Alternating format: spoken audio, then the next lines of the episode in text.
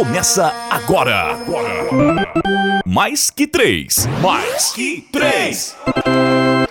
Fala galera, tudo bem com vocês? Começando mais um Mais que Três, mais uma semana se iniciando. Aqui quem fala é Douglas Zorba com vocês. Tudo bem, galera? Tudo tranquilo? Vamos começar aqui mais um Mais Que Três. Já agradecendo todo mundo que escutou o Mais Que Três, número 6 sobre novelas.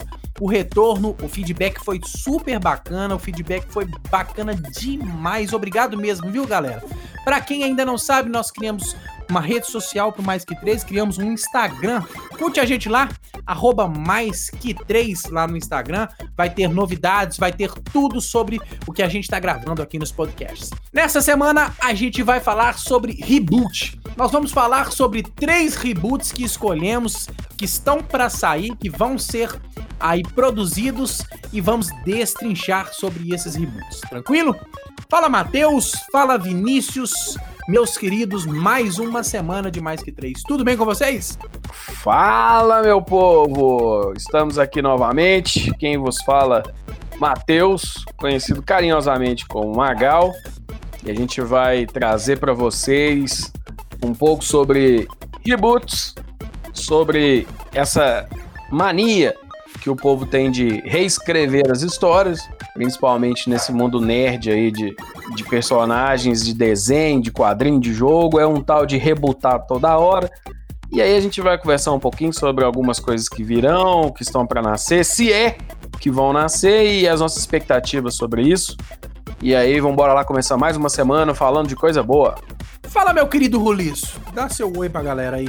Olá pessoal, aqui é o Vinícius, o Roliço, e hoje nós vamos falar de reboots vindouros, ou seja, que serão lançados. Vindouros, gastou, hein? Gastou esse menino vindouro.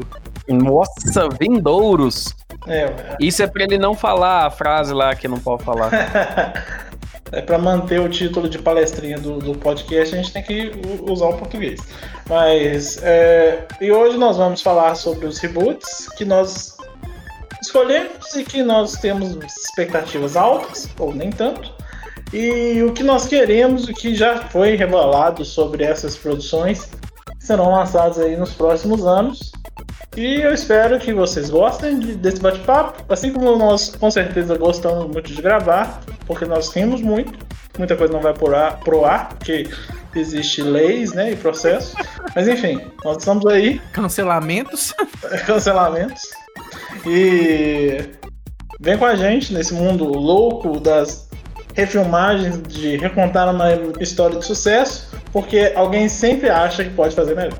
É isso aí, então vem com a gente, vamos contar um pouco sobre essa escolha, sobre esses reboots escolhidos aqui do Mais Que Três. Vambora, vamos lá! Querida, cheguei! Bom, para começar, talvez tenha alguma dúvida. Eu, inclusive, tive essa dúvida e pesquisei antes de da gente gravar e eu vou compartilhar o conhecimento com vocês. Existe uma diferença entre que a gente confunde muito de reboot e remake. O que, que é um e o que, que é o outro?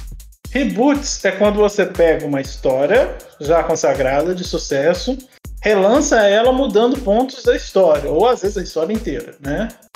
É, já o remake, você respeita o cânone original, faz pequenas mudanças, mas só atualiza ou faz com novas tecnologias, novas roupagens, atualiza ali o, o figurino, as músicas, essas coisas. É uma coisa mais fiel ao original. Essa é a diferença. Hoje nós vamos tratar de reboots, ou seja, versões diferentes de histórias já consagradas, né? Embora eu acho que um desses não seja bem um reboot, mas a ideia, a gente vai discutindo isso aí durante o programa. É isso aí. Então o primeiro reboot que nós vamos falar é de nada mais, nada menos do que The Batman.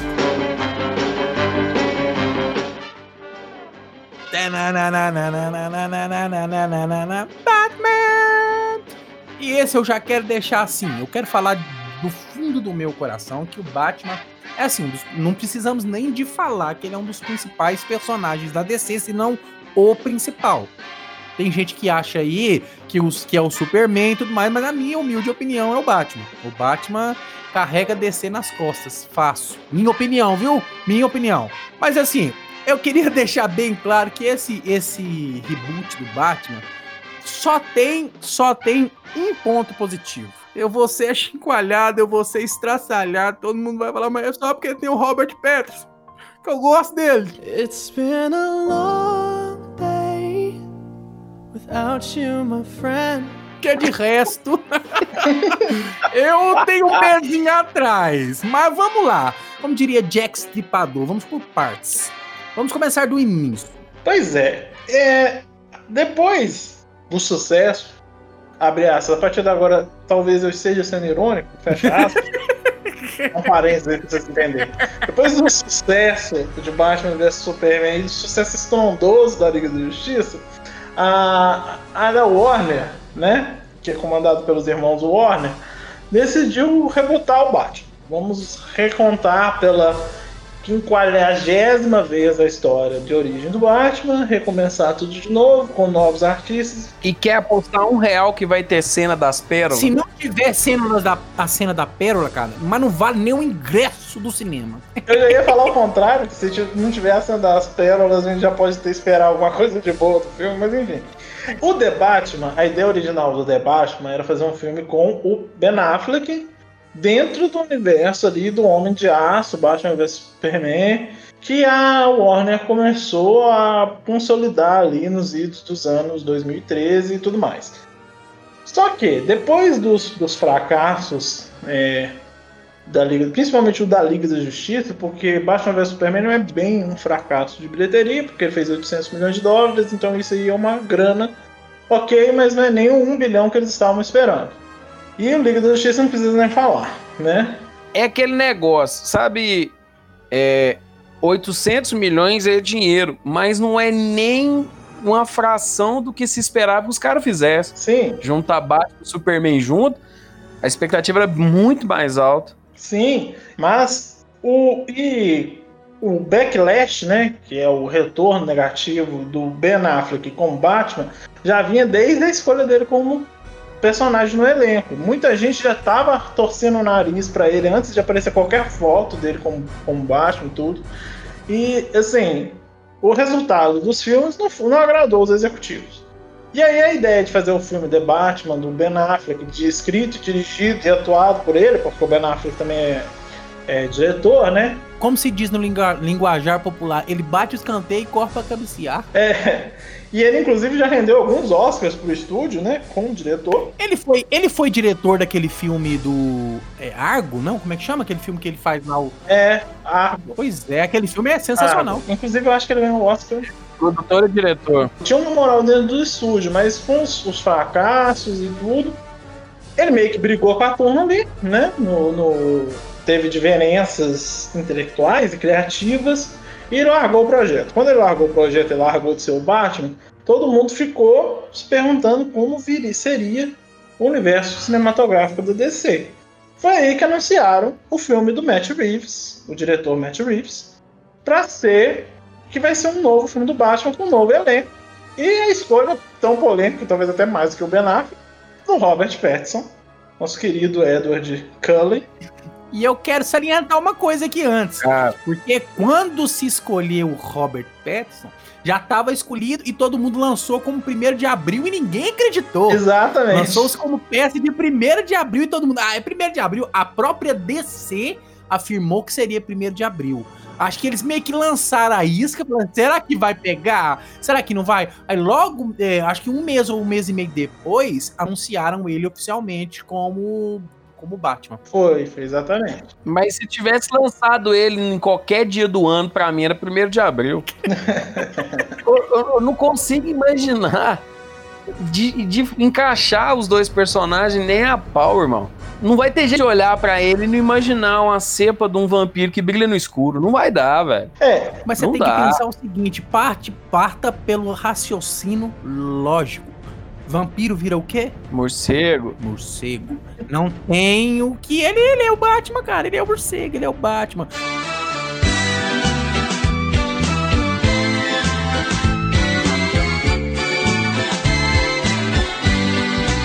Agora falta só brilhar.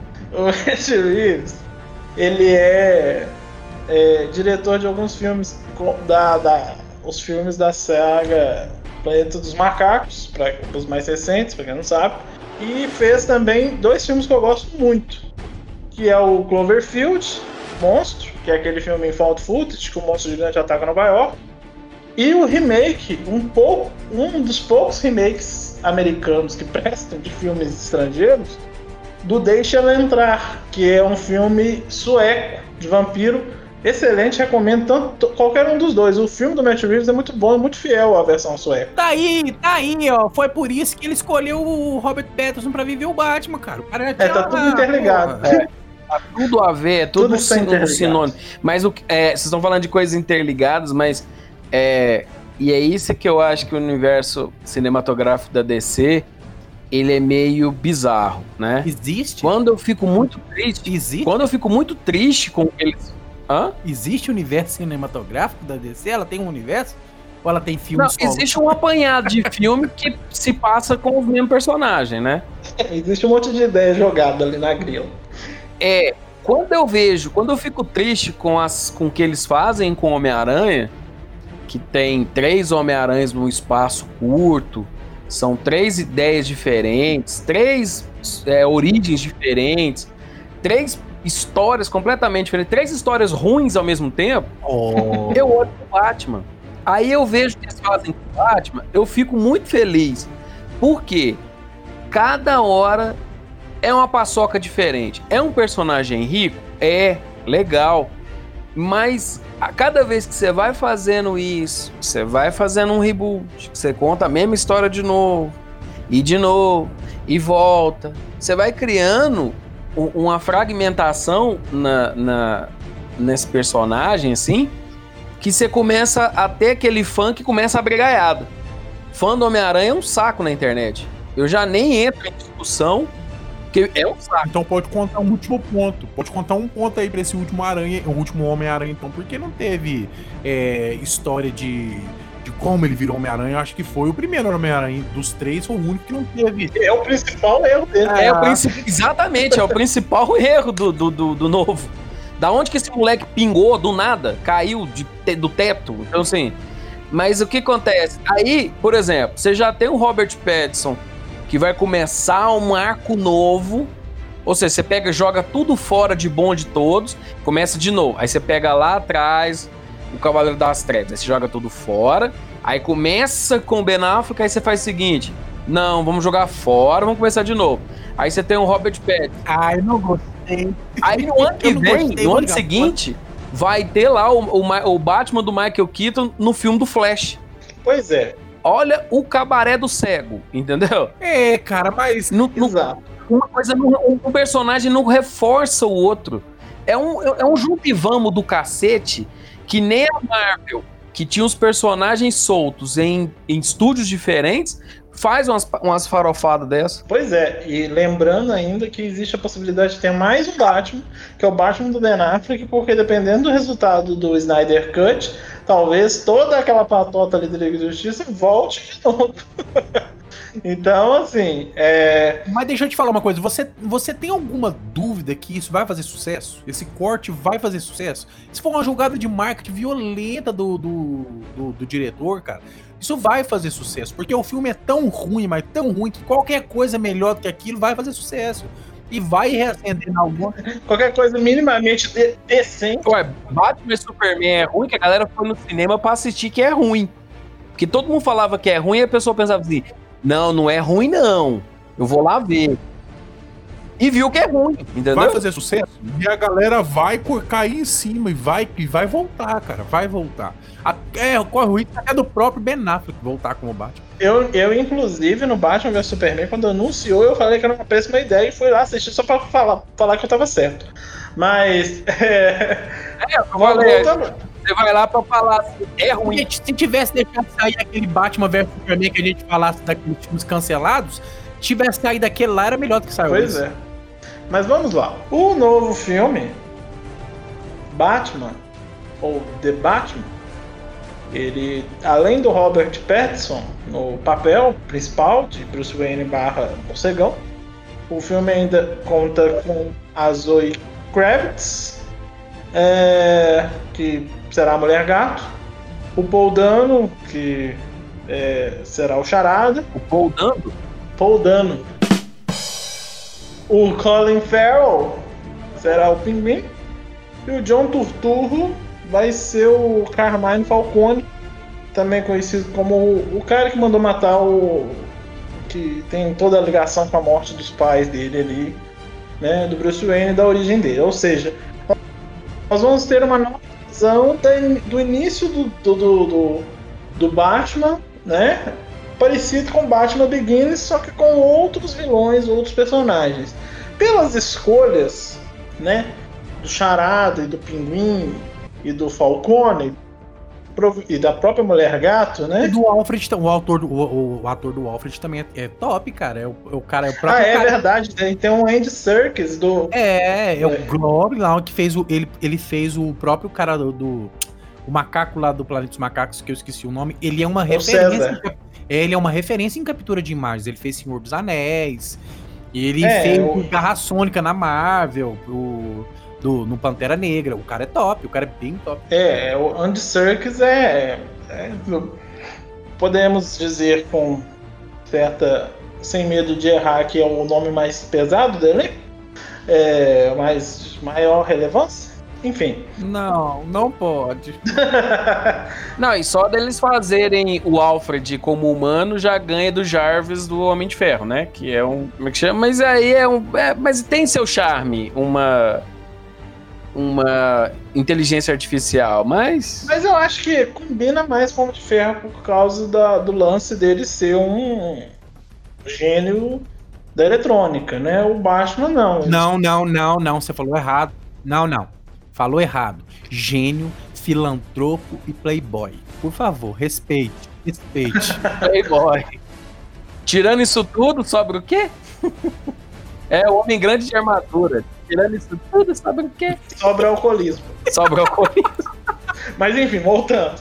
É, o, o, The, o The Batman, é, ele, ele pretende recontar isso, e pelos personagens escolhidos, né, o Pinguim e o Charada, provavelmente ele vai ser uma coisa focada no submundo ali das, do- da máfia da, de Gotham City, né, como focando nesses personagens, provavelmente alguma briga ali do Pinguim contra os Falcone, porque o Pinguim é um mafioso também, então vai ser uma coisa mais pé no chão, menos coisas sobre é, exageradas, mais sombrio e realista. Cara, só fazer um adentro aqui. Só fazer um adentro assim, aqui, muito rápido. Depois de Gotham, foi uma série que, assim, muita gente não gostou. E eu curti demais Gotham, principalmente porque, cara, você conheceu um outro lado do Pinguim e o cara que eles escolheram pra fazer o Pinguim naquela série era sendo sensacional, Edward Coppelpot. Achei sensacional, cara. A história do Pinguim pra mim, eu, eu gostava muito do Coringa, gostava muito dos outros dos outros vilões É, do pinguim de mas a é massa a história do Pinguim, cara, depois de que eu conheci em Gotham, eu fiquei fãzão do Pinguim, que, que é, um, é um personagem sensacional do Batman. É, e aí, olha aí, só mostrando que a gente teve outro reboot no meio desses filmes que foi em Gotham, que recontou numa série com várias temporadas toda a história do início do Batman de novo. Quer dizer, reboot do Batman é, é, é festa, na feira, de dois em dois anos tem um. Isso, e falando de série, vai. ah, é, falando de série e do reboot de Batman, vai ter uma outra série de Gotham que vai ser um prelúdio pra esse filme, tá? Meu Deus. Olha só pra você ver como é que a DC já vem preparando a casinha aí, talvez, pra tentar fazer esse universo compartilhado que, tanto, que a Marvel tanto conseguiu fazer. Eu acho difícil? Eu acho difícil. Até porque te- tem, tem, assim, não é que eu sou, ah, Marvete, fanboy da Marvel, tudo mais, mas tem muito chão pra comer, gente. Tem muito chão ali pra caminhar pra dar conta de fazer isso que a Marvel conseguiu fazer em 10 anos. É muita coisa. É, além disso, o filme ele também tem um tom, pelo que já foi descrito, muito próximo, se você ouviu o podcast do- dos filmes cancelados, do que o Darren Aronofsky queria fazer lá no início dos anos 2000, antes do Batman Begins, que é aquela coisa mais realista, com uma roupa menos tecnológica e mais real, mais pé no chão, o carro olha lá é o carro do Toreto, só que com asinha de morcego, ou seja, é uma coisa é uma coisa mais realistona mesmo, me- sem muito coisa de super-herói. O que eu acho que é, um, é meio que um erro, porque tá, você vai vender. Como é que você vai vender lá um Hot Wheels lá pro, pro menino comprar, o Batmóvel? Talvez ele não ache tão interessante. Enfim. É, e também vai ter todo o lance dele ser um detetive. Vão focar no lado detetive dele, que é uma coisa que realmente não foi muito explorada nos filmes que nós tivemos até agora. Os filmes do Michael Keaton, o Batman é um coadjuvante. Quem rouba os vilões, é que são a história dos vilões. O Batman simplesmente aparece lá para resolver o negócio. Nos filmes antigos ali. Né? Nos filmes do Joel Schumacher, eu não vou falar sobre aquilo. É, A gente vai falar, do- vai falar dos mamilos? é, pois é. Nos filmes do, do, da trilogia do Nolan, ele faz pouco, ele até investiga, tem algumas cenas ali, mas é tipo, é uma cena, uma sequência ali de fatos que ele faz uma investigaçãozinha e depois o filme parte para outros, outros viés. Por exemplo, em Batman, o Cavaleiro das Trevas, ele faz a investigação, tanto que ele sai de dia com a Lamborghini para poder fazer a investigação, faz a investigação ali do, do tiro lá, que acertou a bala, e pra ele identificar onde que foi o tiro, etc. Ah, do negócio de tijolo lá, né? Do negócio de tijolo. É, não, ele viaja pra Hong Kong, pra, ele viaja pra Hong Kong pe- pra ir atrás do Laon lá, ele tem todo esse negócio de detetive, cara. De todos os filmes do Batman, é o que tem mais. É o mais próximo do serviço. Por isso que ele é tão aclamado pelos fãs. Ele é mais próximo de uma história real dos quadrinhos ali, porque tem a parte de detetive, você tem a parte de porradaria, você tem o Coringa, que é o vilão principal, você tem toda essa construção de personagens ali que é muito próximo dos quadrinhos. É, mas assim, no Batman Begins é, o filme gasta muito tempo contando a história dele, não tem tempo para ele ser detetive. No Batman, o Cavaleiro das Trevas ressurge, o filme gasta muito tempo com o sotaque esquisito do Bane e não mostra ele sendo detetive. No Batman vs Superman, gasta muito tempo mostrando como o Batman é um cara idiota e burro, porque no Batman vs Superman o Batman é burro. Ele é burro, ele é imbecil. ele é um idiota. Que, que maldade no coraçãozinho, que maldade no coraçãozinho. Idiota, velho. Você pega- Dá pra resolver o plot inteiro do filme se ele tivesse bom senso. Mas enfim. É... E na Liga da Justiça. é, Bem, é o filme da Liga da Justiça. Então essa parte do detetive. É, uma, é um amontoado da Liga da Justiça. Então, assim, a ideia de fazer um filme reboot, recontando a história do, do Batman, ok. Mas ele sendo um detetive num ambiente de máfia, né? Aí talvez o Charada vai estar ali fazendo alguma coisa, o Pinguim e o Falcone provavelmente vão estar disputando o território ali como mafiosos e tudo. Talvez seja até uma coisa boa. Eu tenho minhas ressalvas. Eu já vou começar já falando as ressalvas minhas aqui pra gente já entrar pelo lado ruim da coisa. Antes de você começar, deixa eu só falar um negócio que eu tenho muita sensação que esse podcast vai ser quase uma, uma terapia. Porque você vai abrir o coração, você vai falar, Vai todo mundo pôr o demônio pra fora. vai todo mundo falar o que que acha, vai todo mundo. Tipo assim, um uma sessão de descarrego. Fala, abre seu coração, Vinícius, vamos lá, fale, fale tudo que você des- destrincha. Uma das minhas maiores birras com os filmes da Warner, e eu acho que um dos motivos dos filmes da Warner não darem certo, É Warner, pronto, acabou, vamos partir pro próximo. além de ser Warner, é a mania de enfiar 667 vilões num filme só. Os filmes do Batman tem um monte de vilão, o filme do Batman vs Superman tem um monte de vilão, o filme da Liga da Justiça tem um monte de vilão, o filme da, é, da Mulher Maravilha funciona porque só tem um vilão. Na verdade tem três vilões, mas só um vilão principal ali. E aí eles vão ter, olha só, no mesmo filme já tem a Mulher Gato, que é uma vilã, meio par romântico, aquela coisa ali, mas é uma E vilã. ela tem que entrar em todos, né, velho? Já reparou? Tem que ter mulher gata em tudo. É, e o, e o É Coringa, padrão já. o Pinguim e o Charada mais o Falcone. Quer dizer, são quatro vilões. Você ainda vai ter que ter tempo pra mostrar todo esse pessoal, mas contar a história do Batman de novo. Mas, sabe, é muita coisa pra duas horas de filme. É, cara. Se você tivesse que dar uma enxugada e vamos contar a história dele, a origem, contra um vilão só, e depois, se fizer sucesso, a gente põe outras pessoas, sabe? Eu não sei o que, que passa na cabeça deles. E aí você pega um monte de atores de peso, artistas que precisam ter o espaço deles no filme, para poder contar essa narrativa, e aí esse, esse povo precisa ser trabalhado. Quer dizer, é muita coisa para se trabalhar num filme só, um filme que quer abraçar muita coisa e acaba não entregando o, o- Homem-Aranha o 3, que é filme. Homem-Aranha 3, melhor exemplo. Porque é um super-herói. Não, é chacoalhar ele no liquidificador e jogar na mesa. Homem-Aranha 3, por exemplo, parece que foi feito na Warner. Porque tem, todo mundo tá lá. Não, eles- é, eu acho que eles pensaram assim, é o último, né, galera? Vamos fazer a pior coisa que a gente conseguir fazer na história mesmo, pra fazer o trem mais cagado do planeta, que é pra deixar isso com raiva e não conseguir reproduzir mais nada. Não vai aproveitar nada do filme, nada. Vamos jogar tudo fora? Vamos jogar tudo fora. É, e dois, poucos anos depois eles, eles refizeram o Homem-Aranha, né? Mas enfim, o Batman, ele tem. Provavelmente Batman vai ser uma referência, porque é a história de origem do Batman em quadrinhos referência. Batman Begins tem um pouco de Batman ano 1, ali na, na ideia de criar um. Vamos contar a história do, de origem do, do Bruce Wayne, etc. Não sei se vai- o que, que vão aproveitar. É, tem a roupa do Batman. Imagina, imagina o, o, o Hazal Ghul treinando o Edward Cullen. Cara, é, Pula esse sentimento, pula não esse vai constar, né? Eu acho que não vai ter o Hazal Ghul no filme, porque eu acho que eles vão querer se avançar ao máximo de Batman Begins. Mas enfim, é, Não, é lógico, não vai ter porque não cabe. É tanto personagem pra incluir que eles falaram assim: não, gente, tira alguém aí, pelo amor de Jesus Cristo. pois. Acelera, agiliza. E aí você tem o Batman com aquela roupa dele que eu sinceramente não gostei, achei estranha, me causou um- um- um- uma coisa ruim, me pareceu um. É a sombreira. É a sombreira. É a- o que caga ali é a ombreira. É aquela ombreira de motoqueiro. É aquilo ali é que estra... ela puxa toda a sua atenção para aquilo ali. Sabe? Parece uma roupa improvisada de equipamento de Tem cosplays melhores na internet do que aquela roupa ali, é, né? Vamos combinar. Isso, parece que o cara pegou uma roupa de futebol americano, que eles usam por baixo da Isso. coisa, proteção, e pintou com Exato. spray.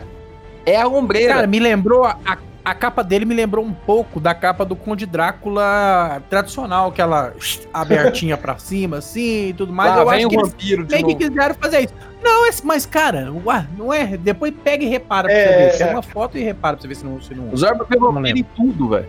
Não, viado. Sobre, sobre a escolha do, do Robert Pattinson, eu, eu não só tenho Crepúsculo como referência, eu vi outros filmes dele. Já não serve, já não serve. Próximo assunto. Como ator, ele é muito bom, ele é um bom ator, tanto que ultimamente ele até anda recusando ou aceitando. Ele tem, um, ele tem umas cartas na manga lá em Hollywood de fazer filme de arte, etc. Então, assim, e ele já falou que o Batman dele vai ser uma coisa meio é, pau no cu, violenta, etc. Uai, a, a primeira declaração dele foi dele falando que o Batman não era herói. Pois é. É? Então, assim, eu não sei exatamente o que esperar desse filme. Ele tem todos os indícios de que ou ele vai ser uma bomba muito grande ou vai ser um filme foda pra caralho. Cara, Eu acho que não vai ter meio termo aí. Não, mei- esquece, meio termo, esquece. Exi- e não existe meio termo e nesse filme não, porque ou vai ser igualzinho Batman vs Super-Homem e Liga da Justiça. Ou você vai gostar, o que eu acho muito difícil de alguém gostar de Batman vs Super-Homem e Liga da Justiça, ou você vai odiar, mas vai odiar muito e a Warner vai, assim, corre o risco de não ter mais filme da conjunto da Warner, cara, porque a Warner vem fazendo umas sucessões de cagadas que eu vou te falar uma coisa. Agora eu quero fazer só um- só falar um negocinho aqui. Eu tava lendo uma reportagem falando que a namorada do Robert Pattinson nunca viu um filme do Crepúsculo. É porque ela tem bom Como gosto. é que o cara namora com uma mulher dessa que nunca viu os melhores filmes dele, cara? Puta Mas que eu- pariu. Mas Não, mas só homens que ela, gostam. Você sabe que ele não gosta. Vai te catar, mano. Você sabe que ele não gosta de Crepúsculo, né? Não. Ele não gosta. Ele fez pelo dinheiro. Mas eu acho que ele não gosta de Crepúsculo. É só o Zorba e a tia que escreveu Eu o acho que livro. ele não gosta de Crepúsculo é por outro assunto. É porque ele chegou a namorar com a mulherzinha lá que eu esqueci o nome dela. E aí ele foi chifrado por ele e o diretor. Eu acho que é esse que vem a lembrança. Então eu acho assim, não gosto de Crepúsculo. Ele já criou uma mágoa, né? Então as antenas do, Bat- do- do- da máscara do Batman tá no lugar errado da cabeça. Nossa. É a Kristen Stewart. Processinho. As impressões que eu tenho desse filme é- são essas. Ou ele vai ser uma bomba gigante, ou ele vai ser um filme bacana que nós vamos gostar, vamos amargar o bico e falar, não, realmente tem que dar o braço a torcer, esse filme é muito bom. Eu acho difícil? Acho difícil. Mas É o que tem pra hoje. Beleza, mas com isso tudo que a gente já falou sobre The Batman, dentro do esperançômetro ali, de 0 a 10 ali no seu esperançômetro, qual que tá ali aonde? Fala pra gente. De 0 a 10, 3. 3? Puta que pariu. E o seu, Matheus? Sinceramente, 3. um. Porque vai ser bom demais bater capa nesse trem, maluco. Um aqui do grupo é fã pra caralho do Batman. O outro é fã do carinho do Crepúsculo. Fica eu aqui livre à vontade pra falar que o troço é ruim com boa, irmão. Ó, Vai, pra mim vai ser uma alegria. ó, pra mim, eu gosto, realmente eu gosto do, do Robert Pattinson, não só por causa do Crepúsculo, como o Vinícius falou, mas por outros filmes também. Eu acho ele um cara bacana, eu acho o- o- ele interpretando. Eu conheci ele como Cedrico no Harry Potter, pra dizer bem a verdade. mas assim, dentro do meu esperançômetro, eu vou colocar. Eu também. Eu não tô. Tô botando fé também em The Batman, não. Pelo, tudo pelo que a Warner já fez dentro dos filmes da DC. Então eu vou colocar ali o meu, por mais que eu goste de você, Petersonzinho, gracinha. Eu vou colocar ali entre quatro. Eu vou dar quatro, quatro esperançômetros aí pra The Batman. Isso pra não falar menos e como, igual o Matheus tá falando, porque eu, eu acho que vai ser bem zoado. Dependendo de como for o corte do Snyder Cut, cara, sei não. É isso que eu ia falar. E tem dois, duas coisas que vão acontecer que vão jogar com a expectativa desse filme. Um é o, o Snyder Cut lá, né? Que a gente tá cansado de, de, de ouvir falar. Agora tudo tem que ter outra visão do diretor. Ah, o filme é ruim, faz um, um, um cut lá. E o próprio Coringa. O diretor lá do Esquadrão Suicida já tá em cima da galera pra co- cobrar o, a- a- o corte dele lá, ué. Você tá louco? É, ele falou assim: meu filme não é ruim, só cortei errado. só, só montei errado. Eu acho, é igual eu, queria comentar, queria comentar com vocês isso, porque a, a própria forma que o Coringa trouxe, entendeu? Coringa trouxe uma visão de trabalhar o herói, trabalhar o vilão, trabalhar o universo Batman de um jeito que a galera vai olhar e vai querer ver Coringa nesse universo, nesse Batman novo. Então, é, eles vão ter que administrar essa, essa questão também. Vai ser um negócio ali, porque. Ah, puta merda, se for, fez esse trem ruim desse jeito, era melhor ter continuado no filme do Coringa. Teria sido melhor ter ido ver o Pelé. Mas aqui, o lance é esse. Esse filme ele tem um monte. Ele, ele talvez seja aquele filme que daqui a uns 10 anos, a gente, Deus quiser, o podcast vai estar ativo ainda. A gente vai voltar e falar filmes que foram mal compreendidos e saíram na época errada. Talvez esse filme, por tudo isso, né? Por conta do Coringa, as expectativas, o Snyder Cut, ele esteja saindo numa época que talvez ele não seja uma bomba tão grande, mas todo mundo vai falar que é uma bomba por causa dos outros comparativos que ele vai ter. É, filmes que escolheram o ator com cara de bunda pra fazer o filme, entendeu? Pode ser assim também. E uma outra coisa também que nós precisamos levar em consideração é o seguinte: esse podcast está saindo hoje, dia 24 de agosto. Ontem, e nós estamos gravando isso no dia 17. No dia 22 de agosto vai acontecer o DC Fandom. Que é, e vai assim, vai rolar coisa demais. Inclusive vai rolar debate, mas inclusive vai rolar um painel com o corte lá do Zack Snyder lá e ah, amém, saravá. A gente não sabe como é que vai, o que que vai depender, vai depender coisa demais desse, desse evento, cara. Nesse evento aí pode ditar muita, muita coisa. É. O The Batman pode ser um trailer de revelação do The Last of Us Parte 2 ou um trailer do Halo Infinite. Isso a gente só vai saber na próxima. Na próxima semana.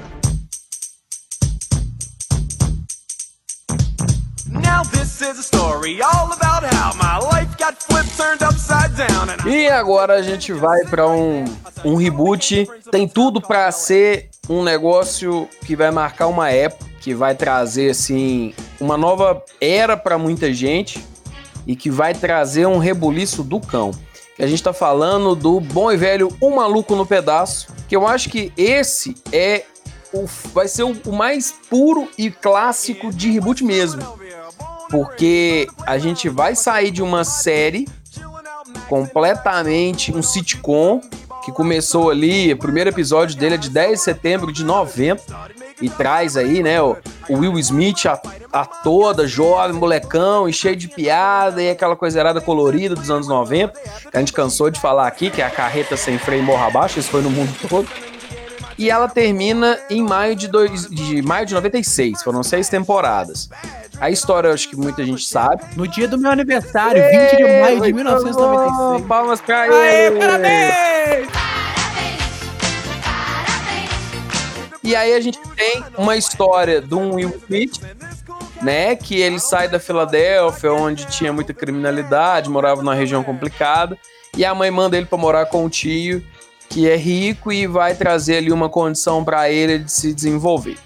Essa história que a gente tem guardada no coração, que a gente assiste até hoje no Comedy Central, assiste até hoje nos serviços de streaming e tal. Um maluco lá fez um é, filme, né, um curta-metragem de fã, todo escrito e dirigido, Um fã-filme, digamos assim. um fã-filme de um rapaz chamado Morgan Cooper. E ele se baseou no The Fresh Prince of Bel-Air, conhecido como Maluco do Pedaço no Brasil. E ele reescreve essa história mais próximo da realidade hoje dos Estados Unidos. Na visão dele, é, Estados Unidos, eu acho que se você não tá numa caverna ou acabou de chegar da Lua, você sabe, é, é, é notório que os Estados Unidos vivem um momento de tensão por questões raciais, de violência policial, é, o, o Black Lives Matter, né, da- as vidas negras importam, que é um movimento que já vem há algum tempo nos Estados Unidos e que agora, depois da- morte é, de um rapaz pela, pelos- pela polícia, gerou uma série de manifestações. Então o momento é propício. Só que é muito. O que eu falo que vai trazer um rebuliço, que vai trazer uma história por ser é, um, um reboot diferente do que a gente está acostumado. A gente está acostumado, igual a gente falou do Batman. Ah, e vai ter a cena da pérola de novo. O Batman vai treinar. O, Bo- o Batman vai ter o Alfred. Você muda os atores, você muda o carro, você muda tudo. Mas a essência é a mesma.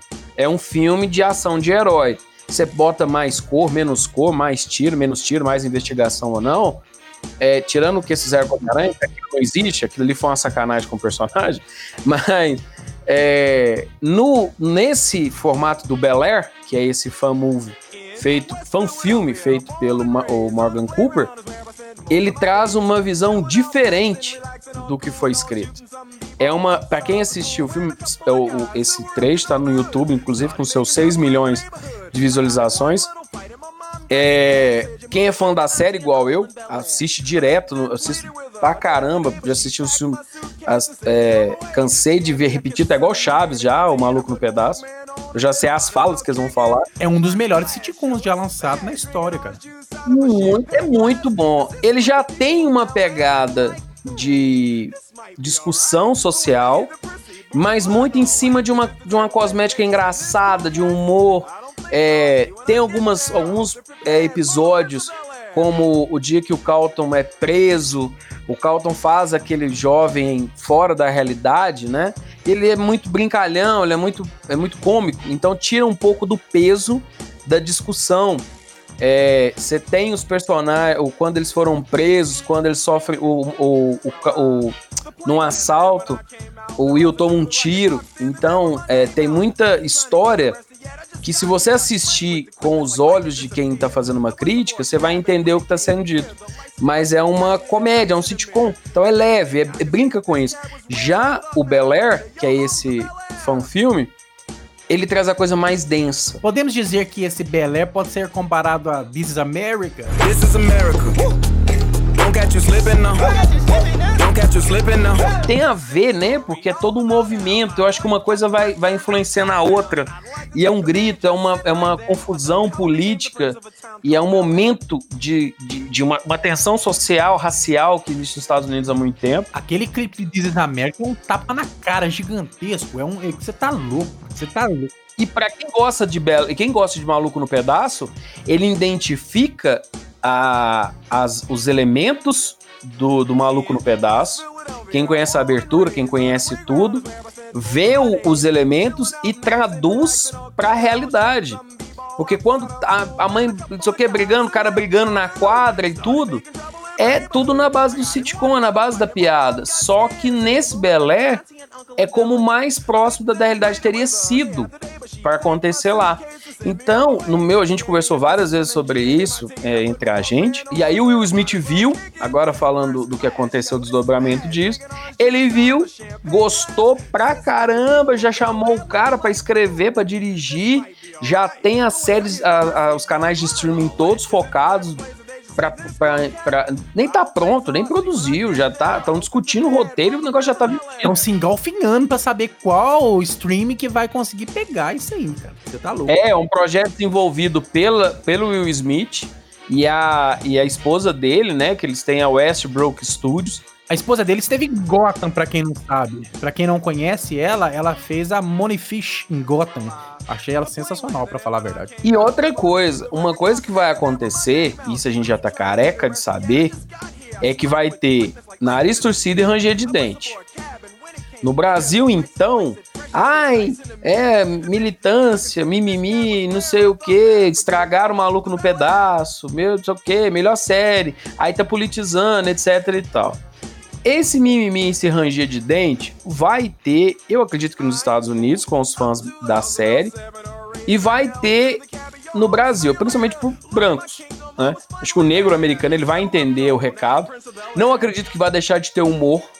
Eu acho que vai ter sim humor, mas um humor ácido, um humor jogado, não jogado, mas um humor colocado. Vamos dizer assim, um humor crítico, sabe? Aquele, aquele humor é, provocado com o assunto. E isso vai dar um pau. Que nego vai falar: ah,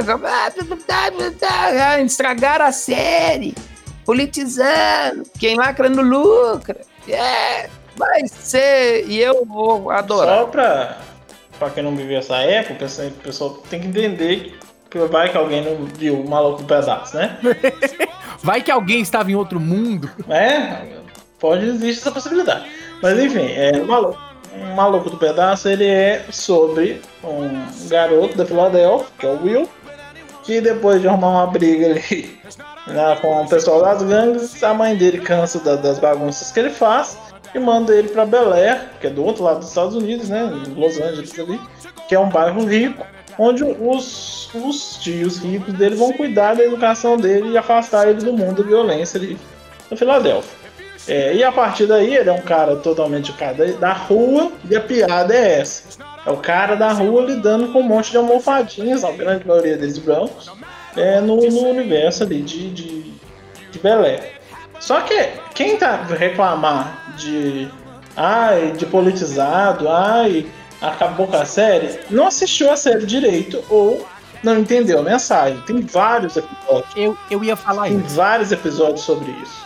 Não é só. Tem, tem um episódio que o, o Matheus Margal citou do. é, que eles são presos e o Will conta que o, o Carlton fica defendendo a ação policial e o Will fala que ele não está acostumado porque ele é um cara rico, mas é, eles só foram parados por causa da etnia deles. É, tem, tem os episódios em que os, os pais, o, o, o, o tio Phil, né? E a esposa relembram a, a juventude deles que eles eram militantes dos direitos civis negros, né, durante a década de 60 ali, que foi, um- foi um movimento muito forte nos Estados Unidos. É, você tem vários momentos em que o, a questão racial é trazida para a história e aí acaba o humor e entra política. É, isso já estava presente em, em Fresh Prince, né? Isso já estava lá no Maluco Pedaço. O que esse cara fez foi só tirar a parte sitcom as risadas enlatadas e deixar o negócio cru ali, né? Ele, o Cooper pegou a parte mais densa, que é extremamente relevante para o momento atual, principalmente para os americanos, é, e vai colocar isso e colocar o dedo na ferida mesmo. E isso é extremamente importante. Principalmente porque você tem personagens, por exemplo, Carlton, na série de da década de 90, ele era fã do Donald Trump, que hoje é presidente dos Estados Unidos e que flerta com os, os movimentos racistas e supremacistas lá. Eles elegeram. Inclusive, o próprio Donald Trump chegou a fazer participação em The Fresh Prince. E ele fez uma participação. É, Chegou- ele tenta comprar a casa que ele morou, diz que ele morou É, na ele apareceu casa, o camarãozão É, todo. no, no Bel Air, no Bel Air, né, que é o, o fã-filme do rapaz aí do Morgan Cooper, é, a conversa dele com o próprio Calton é bem tensa, é bem pesada. Não tem um tom de, de zoação, de leveza, de, de, de, de ironia, não. É um papo mais reto. Então, é, o cara traduziu, vamos dizer assim. É Igual o Roliço falou, ele, ele tirou a piada, ele tirou a risaiada e deixou a coisa traduzido pro real, sabe? Trouxe pra coisa crua. Do jovem negro nos Estados Unidos assistir e, e se entender. Ele, e, e aí é uma discussão sobre a questão da pessoa é, tá envolv- é, ter oportunidade ou não, né? Como que a oportunidade o- e muda a, a vida da pessoa. Vai ser um negócio que, no meu ponto de vista, vai fazer sucesso. Muito sucesso. Só que vai fazer um sucesso num lado diferente do que o Maluco no Pedaço. É, vai vir pra dar o recado. Sem contar que a qualidade do fan trailer ali é absurda. É um nível altíssimo de qualidade, tanto da interpretação dos, do casting, que eu espero que seja mantido na produção. Embora talvez o meu Will Smith queira participar, às vezes ele quer fazer o, o tio Phil, ou ele vai ficar só por trás das câmeras. Não sei como que vai ser isso, mas Eu acho, eu, eu acho que assim, eu, eu, eu o personagem, eu, eu acho que eu entendo a figura do personagem, né? Do, do tio Phil.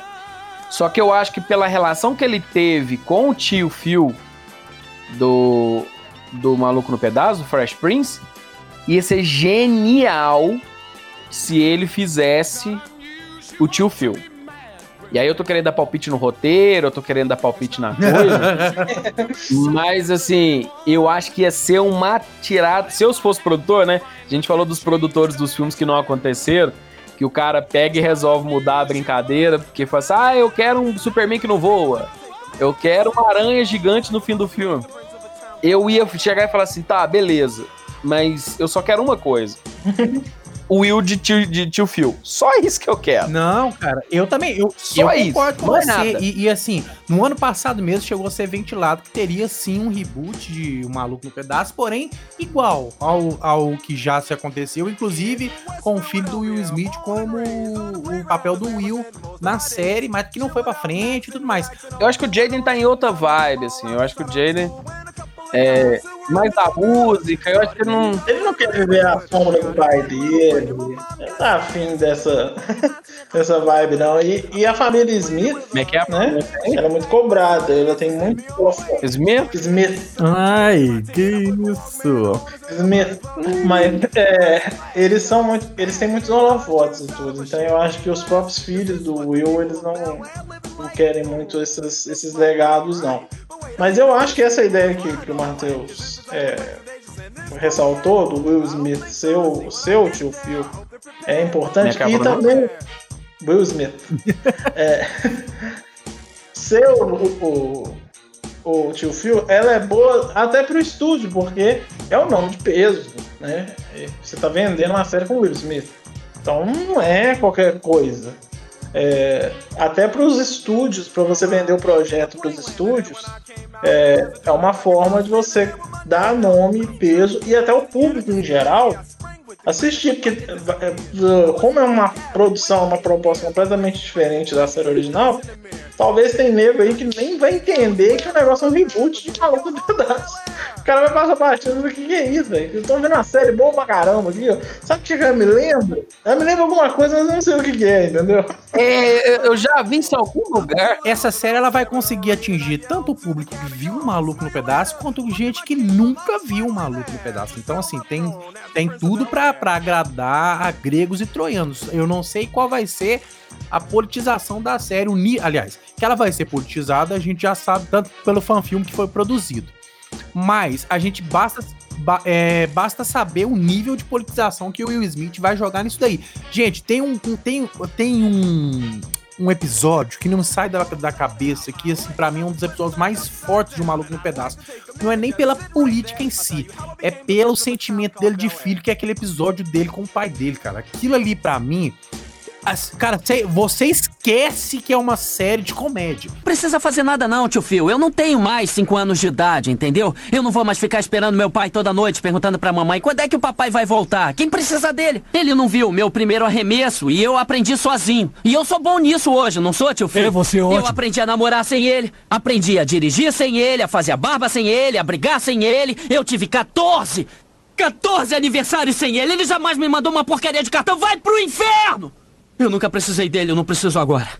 Will. Não, e sabe o que mais, Phil?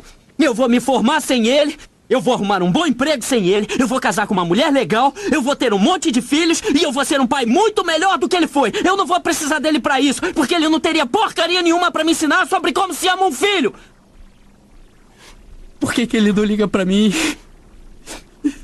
E há vários comentários que na, na, na composição da cena, aquele abraço, aquele choro final não existia. E dizem, eu não sei se é verdade, que o Smith foi criado sem pai. Então, assim, ele foi começar, começou a lembrar das coisas, começou a falar e falar e falar. E saiu aquela cena maravilhosa. Aquela cena ali, pra mim, é a melhor cena do, do Maluco no Pedaço. Não, e é, é uma cena que ela foi, foi melhorada pelos atores. Ela era uma proposta X.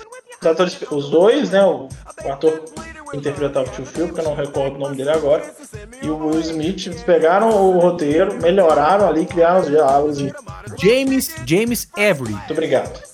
É, eles pegaram ali o, o roteiro, melhoraram o diálogo. É, o Will conta que ele ficou muito nervoso para fazer a cena, porque era uma coisa muito intensa, né? E ele não estava acostumado a fazer isso, ele estava fazendo uma sitcom com poucos momentos dramáticos, não tinham tantos. Então, assim, não era um negócio que ele fazia toda semana, né? É, e ele ficou muito nervoso e, e o, o- o James Avery, né? Que é o nome do ator, é, ele foi fundamental para a cena rolar. Então ele meio que ele deixa, você vê que ele deixa o Will Smith falar, né? Ele não interage muito com a cena. E o abraço final foi ele deu, porque ele queria falar com o Will Smith, não com o personagem, falou assim: Isso que é atuar, garoto. Então essa, ele contou essa. É, Ou- cara. ele contou isso, lembrando recentemente, falando isso. Quer dizer, é- ou seja, essa essência que tá nesse trailer do, do Cooper, tá lá. Ela já tá na série original. Então se você tá dando piti, ai, a série então vai falar de coisas sérias, sempre falou de coisas sérias. É, só que você tinha mais humor do que coisas sérias. Agora ele vai tirar esse humor, porque o momento atual dos Estados Unidos pede alguma coisa nesse sentido. E é extremamente importante ter uma série com essa, com esse enfoque. Agora, como é isso que o Matheus falou, é para é pro jovem, é pra nova geração, não é para você, velhote, que assistiu a série. Me Desculpa, mas você não é o público. Você é parte do público. Nossa, me, me, senti, me senti extremamente ofendido. Então, assim, é uma série que é, eu também acho que ela tem tudo pra dar certo. É esse, vou puxar agora. Então vamos lá. No famoso esperançômetro do mais que 3. Vamos começar pelo, pelo Matheus agora. Matheus, de 0 a 10 no seu esperançômetro pra esta série. A ser, pra esse reboot de um maluco no pedaço, onde que tá o seu esperançômetro aí? Com o Will no tio Phil ou sem o Will de tio Phil?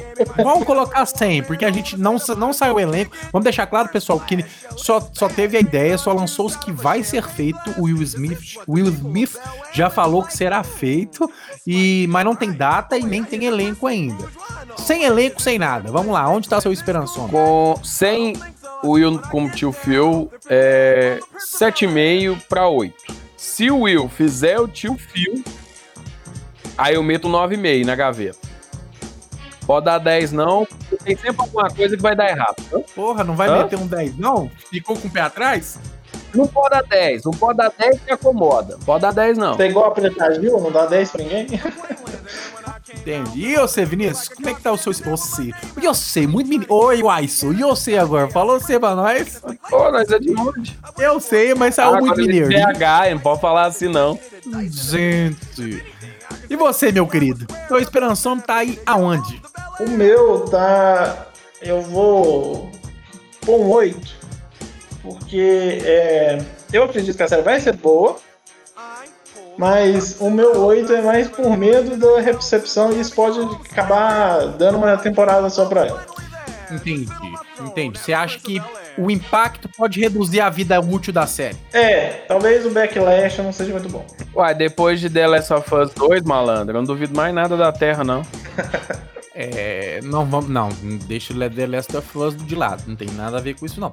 É, o meu esperançômetro vai ficar Não, tem não. As notas lá nos, nos sites de avaliação não tem não. Ah, não, entendi, entendi seu ponto. Não, com certeza, entendi. Sim, sim, nesse ponto, nesse caso aí você tem razão. Mas o É, meu desculpa. esperançômetro eu vou colocar. É, Desculpa. desculpa. O meu esperançômetro eu vou colocar ele ali também entre 8,5 e 9. 9. Vou colocar entre 9. Não vou dar 10, não, porque pode dar alguma merda. E sempre que todo reboot ele tá sujeito a dar alguma, alguma merdinha. Mas eu vou colocar ele entre, entre 9. Entre 9. Porque eu gosto do Will Smith. O Smith, eu gosto dele, apesar de ter feito uns, uns, uns filmezinhos meio cocôzinho. Mas é, ele em geral, ele, Wild Wild West. ele em geral, ele traz coisa boa, ele traz coisa boa. Então eu vou jogar entre nove.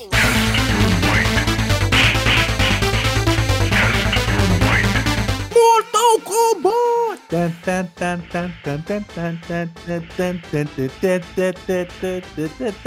E no próximo reboot que nós vamos falar, já estamos até cantando a musiquinha. É de Mortal Kombat. É um reboot que já é muito prometido há muito tempo, desde que se lançou o último filme que prestava de Mortal Kombat, que foi Mortal Kombat. O primeiro, porque o Aniquilação é uma bosta. Mas foi- já era se pretendido lançar-se outros filmes de Mortal Kombat há muito tempo e pelo visto agora em 2021 será lançado um novo filme de Mortal Kombat. Também puderam, olha só, depois do sucesso de, da série do YouTube de Mortal Kombat Legacy, vocês assistiram Mortal Kombat Legacy? Eu vi algum, a maioria dos episódios, mas não todos. Eu vi alguma coisa. Depois de Mortal Kombat Legacy, tinha que se lançar um filme do Mortal Kombat. Esse filme ele vem em 2021, agora no final de 2021. Já se tem elenco, inclusive agora nós estamos no dia 24 de agosto, há duas semanas atrás, saiu-se mais nomes de personagens, de quem fará os personagens. Daqui a pouco a gente vai falar sobre esses personagens. Porque até o filme eles soltaram o elenco DLC, eles foram soltando DLC de personagem pra galera aí. Que piadinha ruim. Aí saiu-se já o Até o elenco. É, lógico. Até o elenco. tem- Cara, tudo, todo, todo o jogo de luta hoje tem DLC, tem vende personagens. É um jeito de ganhar grana. Mas assim, a história de Mortal Kombat, pra quem vive em outro mundo, vive em Marte e não conhece. Mortal Kombat é um game. Ou simplesmente não jogou o jogo, que é aceitável. Será? Será que é aceitável? Será que é aceitável? Pra quem. Pra quem, pra quem joga videogame e tudo mais, não conhecer Mortal Kombat, será que é aceitável? Não é Eu acho. aceitável. Não, não é aceitável, não. Fica aí o questionamento. É, fica aí o questionamento. Se você tem menos de 18, é aceitável. Ah, cara, e mesmo assim, sei não. Mortal Kombat foi lançado em 1992, criado por Ed Boon. criado pelo Ed Boon como um jogo de arcade. Pra quem não sabe, arcade são fliperamas, tá, pessoal? Fliperamas, jogos de fliperama. E desde então, Mortal Kombat já tá, se eu não me engano, Mortal Kombat Aí 11. tem que explicar pra molecada de 2000 o que que é Ah, fliperama. pois é, isso é que eu tô pensando aqui. Será que Eu nunca vi um fliperama na vida. Não, não é possível, não é possível. Não é possível nós vamos ter que entrar o que, que é um fliperama pra essa molecada. Eu, pessoal, depois da piadinha do Milênios, por favor, não. Era uma televisão com um botãozinho que ficava nas rodoviárias e nos botecos copo sul. Era onde você gastava o troco do pão de sal. por favor, pessoal, não fica. Não fica. É isso aí. Pesquisa no Google o que é fliperama. Então, Mortal Kombat, hoje em dia, se não me engano, Mortal Kombat saiu agora, Mortal Kombat 11. E, assim, voltou-se a ser sucesso, voltou-se a ser é, aclamado no meio dos gamers, porque andou, assim, bem embaixo. Mas voltando aos filmes, Mortal Kombat teve até hoje, que presta mesmo, dois filmes. Vamos colocar assim, que foi o primeiro filme de 1995, que tem um, um elenco bacanudo. É, Christopher, como é que chama lá o cara lá? O Christopher que faz o Ray? Lambert. Christopher Lambert que fez Highlander. O Highlander, ó. É, o Highlander, que fez o Highlander.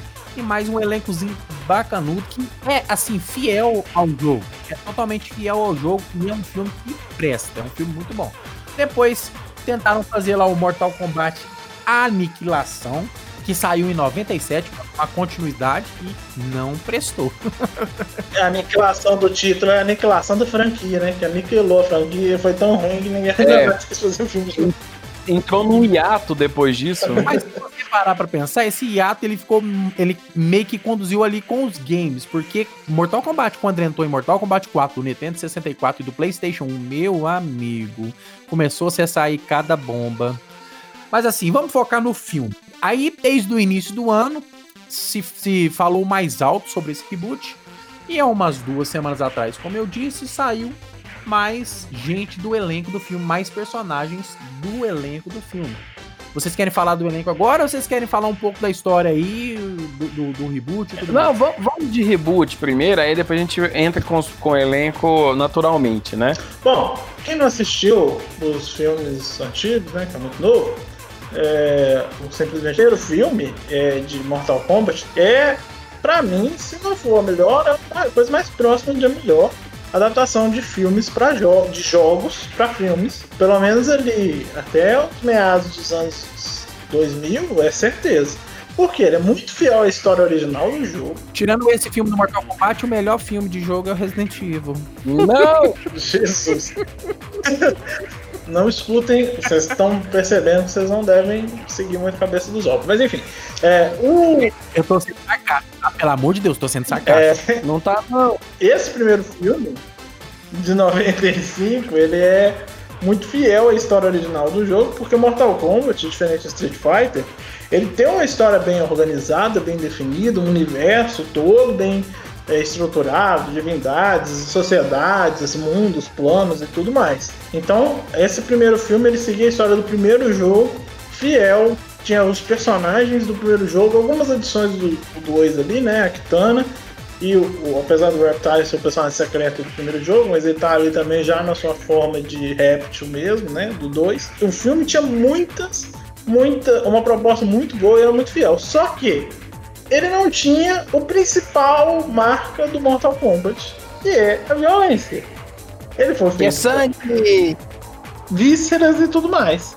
Apesar de, de, de ter ali uns dois fatalities no filme, três, né? Se for contar o Kano, é, não é uma. não era violento, assim. Muita gente reclamou por isso, esperava um filme mais violento. Óbvio que a produção que pegasse um público maior, ou seja, crianças, adolescentes. E se você coloca um 18 anos, né? Principalmente pro cinema dos anos 90, você não ia conseguir emplacar. Então, é, eles fizeram uma, uma produção com uma violência mais reduzida, mais um filme de luta mesmo ali, e emplacaram uma produção mais lúdica, menos violenta, menos Mais Family Friends. Exato. Só que é, foram o, o filme teve um sucesso relevante, né? Muita gente gostou, apesar do goro. E a gente vai pro segundo filme, que foi o Mortal Kombat Aniquilação. E aí, né? Vocês sabem que quem fez esse filme? Só pra contextualizar, o primeiro filme fez tanto sucesso que a bilheteria do primeiro filme é de 122 milhões de dólares. Olha só pra você ver, muita coisa. Isso cara. pros anos 90 era relevante, principalmente uma produção. É, cara, é muita coisa. Principalmente uma produção mais. Né? Mais simples, vamos dizer assim. É, uma coisa mais prolífica. Um elenco que não era lá essas coisas todas. É, tirando o Christopher Lambert, que na época era famoso por, pelos filmes da série Highlander, que se você não viu, por favor, veja só o 1 e o 3, não veja o 2. Por favor, não veja Highlander 2. Ninguém merece ver aquilo. Mas vamos lá. É, Batendo, batendo essa bilheteria só teve um filme excelente que foi o filme do Street Fighter. esse Esse é genial. Gente, tô sendo, estou sendo sarcástico, pelo amor de Deus, pelo amor de. Esse daria um ótimo assunto, mas vamos lá. É, então, assim, o Mortal Kombat, é, a sequência dele foi uma, um fiasco, foi horrível. Ele conseguiu desagradar todo mundo, porque a história é ruim. Eles misturaram coisas do Mortal Kombat 3, que tinha sido lançado recentemente, com Mortal Kombat 2 e outros, e fizeram uma maluquice que qualquer adaptação, qualquer paródia pornô que você procurar na internet tem um roteiro melhor do que Mortal Kombat. Então, assim, é, o, E desde então, o Mortal Kombat foi meio que deixado de lado. Os jogos seguiram por um caminho, deram errado e agora voltaram recentemente com Mortal Kombat 9, que é um reboot. Olha aí. Ele foi um reboot do Mortal Kombat, ou do primeiro Mortal Kombat, com personagens de outros, outros momentos da história. Cara, Mortal E- Kombat foi tão deixado de lado que ele foi vendido pra várias empresas, várias, vários estúdios de jogos. Assim, se manteve o Ed Boon, né, criando e tudo mais, mas assim, era da Atari. Depois passou de- depois passou para Era da Klein, foi pra Midway, e aí o Ed Boon criou o próprio estúdio dele, que é o NetherRealms, e vendeu, faz parceria com a Warner, pra poder vender, porque Isso, isso. Olha pra você ver como é que, o, que, que Mortal Kombat foi tanto em decadência, o tanto de estúdio que ele rodou pra voltar a ser o que é hoje. Porque hoje em dia se tem até campeonatos de, de, de videogame com, com Mortal Kombat. É, eu inclusive tenho Mortal Kombat 11, eu gosto muito do Mortal Kombat 11, eu acho que foi uma edição muito boa pro jogo, as evoluções, Mortal Kombat 10 e Mortal Kombat 11 são muito boas, é, apesar do de lutar online seja um sofrimento e eu passo muita raiva e tento quebrar o controle que eu jogo, mas é um jogo muito bom. Mas vamos lá. Posso ser muito velho chato nisso aí, cara, que acho que Mortal Kombat do 3 pra mim, do 3 pra frente morreu.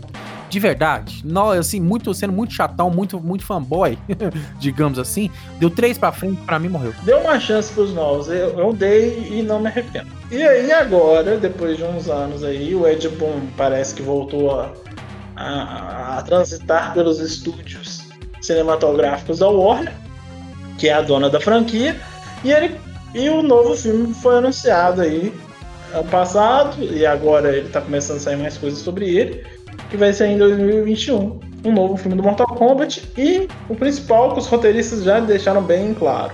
O filme vai ser extremamente sangrento, ou seja, ele vai ter uma. Vocês acham que vai ter mais 18? Vocês acham que vai Mais ser mais 18? 18? Depois de o Coringa, depois de Coringa, Deadpool, esses filmes que mostraram que é possível se atingir o bilhão com um filme mais 18, porque Hollywood sempre achou que blockbuster é só para os adolescentes, porque é, é o público que vai mais ao cinema, estatisticamente, segundo eles, é o público que vai mais ao cinema e eles tentam agradar esse público, porque esse público vai dar dinheiro. É, depois que esses filmes mais 18 estão atingindo essas altas bilheterias, os estudos estão olhando com outros olhos. E talvez esse filme do Mortal Kombat só se torne possível por isso, por causa dessa nova fase. Então vai ser um filme com fatalities violentos, provavelmente alguns personagens devem morrer, não todos, porque nem no jogo morre, então no filme então talvez os principais não morram. Eu tenho lá os coadjuvantes pra sua conta lá de sanguinolência. Mas é, talvez as lutas sejam feias. É, é, sejam mais feias, mais realistas, com os ossos quebrando, por aí Eles não cometendo o erro de colocar numa dimensão onde as pessoas morrem e voltam, tá excelente. Porque pra fazer uma cagada desse nível também é dois palitos. Não, e o próprio produtor falou que, na verdade, não é um, um filme de 95, mas também não é o Mortal Kombat 11. É porque no universo do, do Mortal Kombat 11 é um universo muito grande pra eles abraçarem de cara. Então, eles Sim. vão fazer alguma coisa entre isso, assim, desse começo do, do 95 ali, dessa do Mortal Kombat original, 1, 2, 3, não sei qual que é o começo que eles vão pegar, a linha do tempo, mas já não é um 11. Então tem muito personagem, eu tava vendo a lista de personagens aqui. É. Você tá louco, Zé. Tipo, não dá nem pra, Fale pra gente aí, fala pra gente aí, fala pra gente. Pra você ter uma ideia, tenho os personagens que eles aparecem nos jogos, é, que é o Liu Kang, Scorpion, Raiden, é, Johnny Cage, Sub-Zero, a Sonya, que tá ali no comecinho, né? É, Kano, Reptile, Goro, Shansung. Beleza. Aí já tem os que vêm um pouquinho mais depois. Noob Saibot, é, Kung Lao, a Milena, né? Ali tem o Mortal Kombat 3, que acrescenta mais uma galera, né? Depois o 3 Ultimate. Depois você tem uma galera que já começa a pingar mais pra frente. Tânia, Fujin, Jaré, Kai, Reiko. Aí depois tem uma galera que vem mais depois ainda. Frost, Para, Roots, é, Bohai Show, sei lá, nem Mavado, sei lá como é que fala essa porra aqui. Aí depois tem uma galera que vem no finalzinho. Kotalkan, Cassie Cage, Takeda, Erron Black, Tremor, Triborg, Geras, Collector, Central Chronic. Aí você pensa, eu não sei nem contar quantos personagens tem aqui, é uma galera do cão. Então, quer dizer, é... Eu queria chamar a atenção só pra Cassie Cage, que foi dublado pela Peach. eu vou equalizar a sua cara. Eu acho que eu vou equalizar a sua cara. Você tem uma, uma, uma- Não dá pra abraçar tudo no filme, né? A gente que fez essa crítica do, da, do filme do, do Batman. Talvez vá entrar com os personagens genéricos aqui pra ir morrendo, porque vai ter mortal, né? Vai ter que ter os mortalities. Mas ao mesmo tempo que os personagens aparecem, eles somem. Por exemplo, no 11, não tem uma galera que surgiu em algum momento. No próprio 11 já tem uma filtrada ali, já some uma galera que talvez nesse enredo, vamos dizer assim, foram morrendo de forma definitiva, apareceu, fez da sua graça e depois morreu. É, porque o, o Mortal Kombat 11, ele é por ele é as consequências dos fatos ocorridos no Mortal Kombat 9 e 10, é, em que houve uma bagunça na linha do tempo no Mortal Kombat 9, algumas coisas mudaram. No Mortal Kombat 10 você já tem ali a filha do Jax, a, a Cassie Cage, que é filha do Johnny Cage com a Sonya. Então você tem é, já uma, uma linha do tempo em que esses personagens principais originais já estão mais velhos, e os personagens mais novos estão ali assumindo o legado deles. Mais novos. É, Os personagens mais velhos, mais velhos, mais novos, mais novos. Isso. E, e no Mortal Kombat 11 continua essa história, tem mais uma bagunça temporal ali que eu não vou contar, mesmo porque eu não terminei o modo história ainda. Mas enfim, é, Cara, é isso aí que eu ia falar. Uma coisa bacana que eu curti demais, fugindo um pouco do contexto, né, do podcast, que, do, do, do reboot, mas colocar modo história nos jogos de Mortal Kombat, pra mim, foi é sensacional. porque a história do Mortal Kombat é muito boa. É, você pode até não gostar do jogo, da violência e tudo, mas a história ela tem um esmero ali, porque a ideia do Ed Boon, o sonho do Ed Boon era escrever quadrinhos. Ele gostava dos quadrinhos da Marvel, da DC, então ele tem uma bagagem ali pra poder escrever. Hoje em dia até FIFA tem modo história, Mortal Kombat não teria. Pois é. E aí, o- esse filme, esse filme reboot, vai ter os personagens do primeiro jogo, né? Que são ali Johnny Cage, é, Liu Kang, Raiden, Scorpion, Sub-Zero, Sonya. Até porque se não tiver, meu amigo, esquece, não vai fazer sucesso. A galera é, curte É. mais esses personagens. São os E personagens por mais- aí vai. Agora, é, vai ter algumas adições. O Kung Lao, por exemplo, a Kitana, o Reptile, eles são personagens que já vieram no Mortal Kombat 2, a Milena também. Então esses personagens provavelmente sabem a história, porque são personagens queridos do fandom, mas... Eu acho que eles, ele- eles devem situar os personagens é, ali no, no depois do 3. No, no Mortal Kombat Trilogy, eu acho. Eu acho que é antes do 3, porque na história do Mortal Kombat 3, o, o Shao Kahn invade a Terra. Então, assim, como vai ter o, o, o Shang Tsung, provavelmente vai ser o vilão principal, ele vai ser um- uma espécie de Mortal Kombat 1 e 2 fundidos para ter mais gente, para ter alguém que vai morrer ali por Fatality. Provavelmente o Sub-Zero deve morrer, para ter os Noob Saibot no- nos próximos jogos, né? É, sem querer É porque, na verdade, por exemplo, no 2 você não tem Sônia, né? Ela volta no 3. É, a Sônia. A Sônia e o Kano ficam presos. A Sônia é É, eles capturada. ficam presos lá no fundo. No, no- Mortal Kombat 2 ela é capturada. Ó, a morte do Sub-Zero pode-se dizer que ela já é quase certa, porque pra quem zerou o primeiro jogo, sabe que Sub-Zero ele é um clã, existem vários É, Sub-Zeros tem iguais. É, até porque no Aniquilação, quando aparece o Sub-Zero que o Liu Kang fala, oh, mas eu te matei na outra luta. Não, você matou o meu irmão. Não, e o Sub-Zero é o único personagem que tá em todos. Olhando aqui o elenco, né, do, do, do filme, tem uma adição aí, aproveitando o gancho do Sub-Zero, que é o Joe Taslin, que ele é da série do- dos filmes The Height. Eu não sei se vocês assistiram, se vocês não assistiram, vocês estão perdendo um dos melhores filmes de ação de todos os tempos.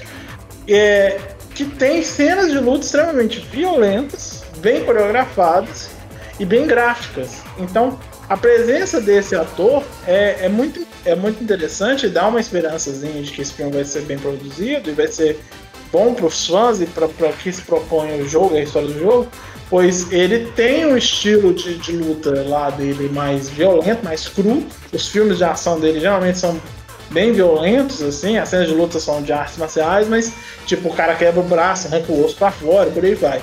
Isso para um filme do Mortal Kombat é extremamente interessante, quer dizer, vai ser, tem esse cara na produção provavelmente ele vai estar envolvido ali nas coreografias de cenas de luta, então se ele vai estar envolvido, a gente pode esperar uma cena de luta bastante sangrentas e bem feitas, que é o principal, porque é, eu, eu particularmente tenho pavor de cena de luta tremida. Tipo Jason Bourne, eu tenho pavor daquilo ali. Você não entender o que, que tá acontecendo, dá uma crise de labirintite, dá vontade de vomitar se assistindo o filme, porque tá todo mundo. É aquela bagunça, fica 455 cortes pra dar um soco. Então, porque isso, o que, que é isso? Isso é, uma, isso é o filme te contando que os atores não tiveram tempo para treinar a coreografia, então eles fazem vários cortes pra você achar que eles sabem lutar, mas eles não sabem. É, então, assim, eu prefiro uma cena de luta mais estilo filmes do John Wick, por exemplo, que você entende É o que está acontecendo. muito bom.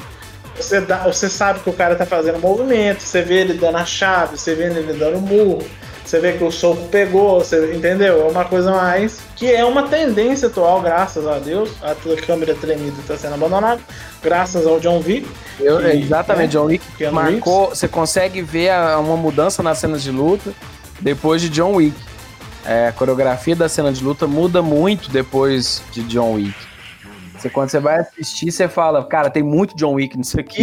E, e o The Raid, ele trouxe isso, é um filme anterior, é um filme indonésio. Então, assim, o pessoal do The Raid foi- já participou de outros filmes, ajudou na coreografia de outros filmes, etc. Então, a presença desse pessoal na, na produção indica que pelo menos as cenas de luta talvez salvem. Não sei se ouviu no roteiro, vai. Mas as cenas de luta salvam. Voltando ao elenco, faz sentido, faz sentido é, ser uma fusão do 2 com o 3, porque vai ter Shao Kahn, né? Vai ter Kung Lao. O- o- se você pegar a, a, a lista dos personagens entre um jogo e outro, não tem nenhum que tem todos. Então, pelo menos vai ter que ser, um- vai ter que ser uma paçoca, então. Vai ser um combinadão no meio aqui. Ou, ou começa no 1 um e termina no 2, né? Os personagens aparecem depois. É, o, o, o bom do Mortal Kombat, por isso que ele é um filme que, que gera, é, é um jogo que deveria gerar filmes bons, gerando indicação, é que a história dele é muito rica, você tem muitos personagens, as relações entre esses personagens são bem definidas, né? O universo, a mitologia ali, a cosmologia, porque você tem os deuses, etc. Você tem o Raiden, você tem o Shinnok, você tem a Crônica agora.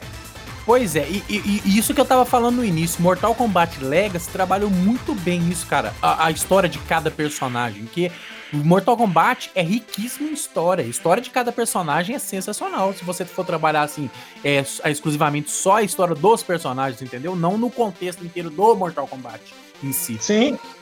E essa, essa apresentação desses personagens, essa- esse trabalho, se- provavelmente o Ed Boon deve estar envolvido ali com a produção. A produção é, é do James Wan, que para quem não conhece, é o cara que fez os filmes da série Invocação do Mal, Annabelle, esses filmes, ele é o cabeça por trás desses filmes, né?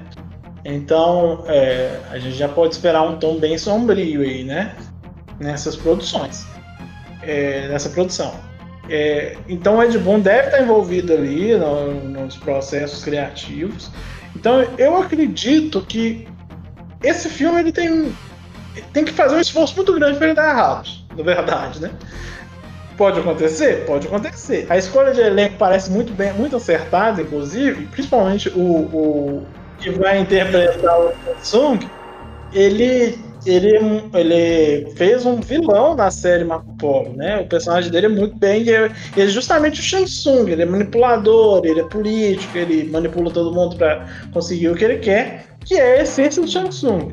Só que ele tem uma responsabilidade muito grande, porque o ator que fez o Shang Tsung no primeiro filme, ele fez tanto Nossa, sucesso, ele agradou tanto aos fãs, que o rosto dele foi usado para fazer o Mortal Kombat 11. Ah, não. É, é, é, é aqueles Ele caras que são aqueles atores que viram o personagem, o personagem vira o ator. Quando vira pra você e fala, Shang Tsung, vem ele na cabeça. Não dá. Quando vem Wolverine, Homem de Ferro, Sua alma me pertence. Shang Tsung, aí você vem ele na cabeça. Não adianta. No Mortal Kombat 11, foi, eles, o pessoal foi lá, pegou ele, fez a captura de, de movimento com ele, ele interpreta o personagem, ele participa dos modos de história e tudo, as falas dele são referências ao filme lá de 95, ele, um sinal de vitória dele, ele aponta o dedo pra tela e fala, sua alma é minha, igual no filme. Então, assim, tirar essa imagem do Shang Tsung vai ser um trabalho, mas eu acho que esse, esse ator consegue. O protagonista aqui é o Liu Kang, pra quem viu o filme do Mortal, dos Power Rangers em 2017, ele é o Ranger Preto, né? E eu quero muito entender como vai ser essa dinâmica, porque é, nos jogos, o Liu Kang deixou de ser protagonista de um tempo aí, obscuro da história, e só voltou a ser o protagonista agora, em Mortal Kombat 11. Em que eles corrigiram um monte de cagadas que eles fizeram ao longo da história, do Mortal Kombat, dos, entre os jogos 4 e 10, foram feitas muitas cagadas, e não dá nem pra enumerar elas aqui. No dia que a gente fizer o, o podcast do Mortal Kombat, a gente conta. É, então, assim, mas tem muita gente que acha que os protagonistas do jogo são os Corpos Sub-Zero, por serem os personagens mais populares. Porque o povo joga com os Corpos Sub-Zero porque eles têm golpes arcanos e os noobs gostam de jogar com ele. Então, assim. É... Nossa, senti um, um sarcasmo aí. Não, como ele é pro player. Ai, mano. Uh, mas, é pro popular, pro pessoal popular, eles provavelmente vão dar uma ênfase maior na história do Scorpion Sub-Zero, porque a dicotomia, a inimizade dos dois, por causa que um matou o clã do outro e toda essa narrativa, talvez esteja presente em algum momento do filme. Só que eu não vi o Quan Chi, que é um personagem extremamente importante para essa história, sendo escalado. Então, assim, talvez o filme seja extremamente fiel ao primeiro jogo, sim, é, com adições para poder já dar uma temperada ali do Mortal Kombat 2. É, cara, mas assim, mais ou menos, porque nesse, no, nesse elenco nós temos uma personagem que é de 2011, que é a Nitara. A Nitara não tava nem no primeiro, nem no segundo jogo, né? Então, assim... É, o que eu tô falando, eles vão dar uma... uma... É, uma pincelada em todo o universo rico de personagens do Mortal Kombat ou seja, personagens que estão aparecendo lá na frente. Ai, cara, se não tiver o Goro, não presta. Pois é, o Goro deve ser computação gráfica, né? Ah, com certeza, mas se não tiver o Goro, não presta. Porque não eu é espero muito que o Goro não seja aquele boneco animatrônico de 95. Porque se tem uma coisa que a gente pode falar mal, é, verdade. é do Goro. que olha a cena de luta dele com o Johnny Cage. Tem alguns personagens que tem alguns atores que estão que não tem nome definido, né? Então a gente não sabe muito bem como é que pode ser. Pois é. é tem algumas pessoas que não sabem ainda quais, quais são os personagens, né? quais os papéis eles vão interpretar. Então, talvez até a gente tenha surpresas, né? É, fanservice aí, com a presença talvez até do Goro, com o Shi, Shao Kahn e outros personagens aí da mitologia do, do Mortal Kombat. É, outra coisa importante que esse filme tem um problema para poder lidar é justamente isso aí que o, o, Zorba falou. O Mortal Kombat Legacy ele surgiu por causa de um fan filme e depois virou a série de YouTube e ela foi muito fiel e muito bem feita falando da história, né? Então assim, considerando a narrativa dos jogos recentes, que é onde o público mais jovem talvez conheça Mortal Kombat, é, você apresentar isso de forma coerente, um filme de duas horas, com esse monte de gente e ainda fazer as cenas de luta serem convincentes e ainda entregar essa violência que eles afirmam que vão entregar, é um filme que tem muita é, ambição. Mas pela produção que tá envolvida, eu acho difícil dar errado. É, cara, e assim, é, é, é, é uma responsabilidade gigantesca, porque esses caras que fizeram Mortal Kombat Legacy, eles fizeram também Street Fighter Legacy, que foca na história do Ken do Ryu, que é, é também sensacional. Eu acho que esse filme ele já começa aí com uma sombrinha bacana, porque vão se ter comparações, lógico que vão. É, a galera sempre compara, sempre compara. E, e, ainda mais quando se tem uma coisa muito bem feita, igual foi Mortal Kombat Legacy. Eu tô pagando pra ver aí o que, que vai virar esse filme, sei não. Mas já pegando esse gancho, Matheus Vinícius, por tudo que falamos. Seu esperançômetro, Vinícius, pra esse filme aí tá como, meu Bom, já, como eu já havia reforçado, né? O que eu, pelo elenco que está sendo montado, pelo envolvimento da produção, pela, pelo que parece ser um respeito pela, pelo legado de Mortal Kombat, pelo cano, eu vou dar um 8,5 aí de esperançômetro. Eu acho que. Oh, alto, hein? É. Porque é aquilo que eu falei. Esse filme tem que, pelo que ele tem mostrado até agora, ele, na verdade ele tem que se esforçar pra ser ruim. Lógico, a gente tá falando da Warner. E, né? Nossa, é é que eu ia falar. Meu medo é só porque é Warner, cara. Warner. Então, tem aí o motivo. Provavelmente desses, desses três que eu falei, vai ser. eu- Eu vou quebrar mais a cara nesse. Mas vamos lá, né? Vamos pôr um pouquinho de esperança, vai, vai que dá certo. Eu gostaria de ver um bom filme de Mortal Kombat, porque é, um- é uma franquia que, né, a gente tem, nós que somos velhotes, temos aí um apego sentimental por ela. É, e é uma história. Diga, diga, diga por você, rapaz. Eu sou jovem, eu gosto de Crepúsculo. Quem gosta de Crepúsculo não tá jovem mais não. viu? A, a, é, a turma lá do Crepúsculo já foi faz tempo e você já tá velhote também, mas vamos lá. É, então eu acho que pode ser muito bom. É, não sei, tá aí, né? Pode ser bom ou não, pode quebrar a cara gigantescamente. Matheus, qual que é o seu esperançômetro ali de 0 a 10 pra este Mortal Kombat? Eu vou de 7. Porque. Porque eu acho que ele vai sair um bom filme. Ele vai fazer um sucesso. A gente vai gostar. A galera vai. Só que não vai entender que foi o sucesso que eles esperavam. E a- a- o universo vai ser abandonado cedo demais. Você acha que não vai ter pegada nem pra uma trilogia? eu acho que vai ter na nossa cabeça e no nosso coraçãozinho. Mas o, o estúdio vai Entendi. olhar e vai falar assim: ai, não rendeu a bilheteria que eu esperava, não vai dar, não sei, e aí faz. Aí depois faz um 2 tocado e não chega no Você 3. acha que vai se fazer igual a Lions Gates fez com, Mortal, com Power Ranger? Foi lá, foi bem na bilheteria, mas não foi o sucesso esperado e não voltou. É, foi, mas por alguma coisa misteriosa, a franquia não vai pra frente. E aí a gente fica pensando, pô, por que não continuou, meu Deus? Ó, o meu esperançômetro eu vou deixar ali. no 6,5 também. Eu tô meio com o pé atrás. Eu tô meio com o pé atrás, porque é o seguinte, eu, eu esperava muito de Mortal Kombat Annihilation. Nossa! Aniquilação, de verdade, cara. Eu fui ao cinema e eu, eu- no, pra quem é de Divinópolis, Então é Minas uma Gerais, mágoa, então. É, tipo uma mágoa. Eu fui em Divinópolis, pra quem é de Divinópolis, Minas Gerais, no, no antigo Cine Alhambra, Cine Alhambra. Eu fui assistir Mortal Kombat Aniquilação, cara, e eu saí tão frustrado, eu saí tão puto, que, que, que- sei lá, eu... Eu fiquei um pé atrás com Mortal Kombat Legacy. E que foi top pra caramba, depois de tudo, né? Depois de ter visto a série toda, achei sensacional. Então, assim, vou dar aí um 6,5. Pra ficar assim com Pela os mágoa. Dois, é, os dois pés atrás e pô, pela mágoa, pela mágoa. É, vou- pode, pode ser pela mágoa. Os três mais. E os três mais deste mais que três é os três mais desejados reboots. Os três mais desejadíssimos reboots que a gente gostaria que acontecesse. Eu vou começar falando o meu. Eu gostaria de ver um reboot, segundo o Matheus, nem aconteceu, não tem como ter reboot, de Dragon Ball.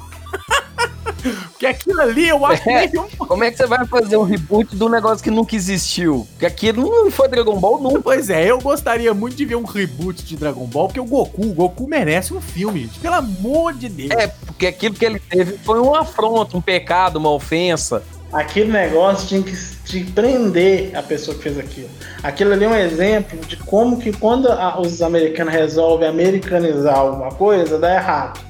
Porque aquilo ali é doentio. Deve ter um inferno, um dos infernos de Dante é a galera sentada numa, amarrado na cadeira assistindo aquele filme em looping até a eternidade acabar. E se você acha que a gente está exagerando, se você aí que, você acha que Dragon Ball Evolution é alguma coisa que a gente está exagerando, é alguma coisa mal compreendida, Assista. eu, eu- eu peço que você assista e sofra tudo isso que você vai sofrer. Porque é revoltante o que, que eles fizeram. Ó, eu vou falar um negócio pra você. Eu sei que é fã de Dragon Ball e falar que Dragon Ball Evolution é bom. Você não é fã de Dragon Ball de jeito nenhum. Seja homem. Seja homem que aquilo ali é uma bosta. e você, Matheus, qual que é o seu reboot desejável? Qual o reboot você gostaria de ver? O meu reboot é, mais desejado é simplesmente pegar os três filmes do Homem-Aranha e fazer de novo. Mas dessa vez, fazer um reboot simples, seguindo um negocinho muito comum que existe por aí chamado revista em quadrinho. Pega aquilo ali. Um negocinho bonitinho, encadernadinho, desenhadinho. Tá tudo explicadinho ali. Gasta uma meia hora da vida, quem for produzir, e lê. Depois que lê, senta e escreve. Não custa nada. Entendeu? Todo mundo vai sair feliz. O fã velho, o fã novo, a, a mãe do fã, vai todo mundo assistir feliz. Não custava nada. Mas não, tem que inventar a roda. É. Só isso que eu queria. Nada. Eu, eu ia morrer tão mais feliz. Tem que lacrar, né? Tem, tem. E você, meu querido Roliço? Qual que é o seu, seu reboot? O meu reboot, já que a gente falou de uma série que foi rebootada para uma nova série, eu vou fazer um reboot de uma novela, por que não? Para ser rebootada como série. Que é uma novela que, se você tirar toda a maluquice hipersexualização do Marcos Pasquim, ela tinha uma história que dava até um Zirigdum, que era Kubanacan, que tinha a história do cara que caiu do céu sem, sem memória e carregava no corpo. E carregava no corpo uma fórmula de, de uma arma biológica, de uma bomba de nêutrons. E ele era perseguido por isso. Que andou do primeiro capítulo ao último capítulo sem camisa na novela. Ele, é legal que ele só vestia camisa quando ele ficava malvado, porque ele ainda tem isso na novela. Ele tinha uma versão malvada, aí ele vestia camisa. o lado sombrio dele tem a roupa. Pensando por esse lado, eu queria muito ver um reboot de Kubanacan. Mas, mas imagina, isso é uma ideia, só que levando a sério. Quem seria hoje o, o ator para fazer o pescador parrudo? É, deixa nos comentários aí no, Instagram quem você gostaria que fosse. Ele seria hipster, né, velho? O pescador parrudo seria de oclinho, barbinha feita e um coquezinho samurai. Ou seria hipster ou seria alguém que tem um perfil de atleta. Quem oh, sabe? Oh, oh. É, não sei. Tá ok? tá ok? Pode ser eu, tá ok? É isso aí, a gente vai ficando aqui com mais um Mais Que 3, o Mais Que 3 do processo. Se não foi no... Guarda essa imagem na cabeça antes de dormir. E, tem, e tente não ter pesadelo. Fica com isso aí. Se a gente não foi cancelado no outro, vai ser nesse. Nossa, Jesus, uma hora, uma hora vai dar merda. Ah, vai. Aí uma, uma hora, hora nós vamos cantar aquela música. Vai dar merda, vai dar merda, vai dar é, merda. Uma hora a gente consegue. Mas é isso aí, vamos ficando por. Aí tá aí, perfeito. Vamos ficando por aqui com mais um Mais Que três, finalizando mais um. Mais que três de número 7. Olha pra você ver, era mais que três, nós já estamos no 7. Daqui a pouco nós estamos fechando uma temporada completa. Ministro Matheus, meus queridos, considerações finais pra galera. Meus amigos, é, se vocês fizerem bastante merda na vida, não se preocupe, ainda há esperança dos reboots. Vamos na fé. A vida é a única coisa que não dá pra ser rebutada, não, viado. Ah, dá, velho, dá. Tem ator pornô que virou deputado e hoje prega a família. Esquenta a cabeça, não. Pensando por esse lado aí, acontece, acontece. É isso aí, a mensagem que a gente vai deixar pra você hoje é: dê um reboot na sua vida. Parecendo post, né? É, é isso aí, a gente vai ficando por aqui e até semana que vem, se Deus quiser. Fui! Mais que três.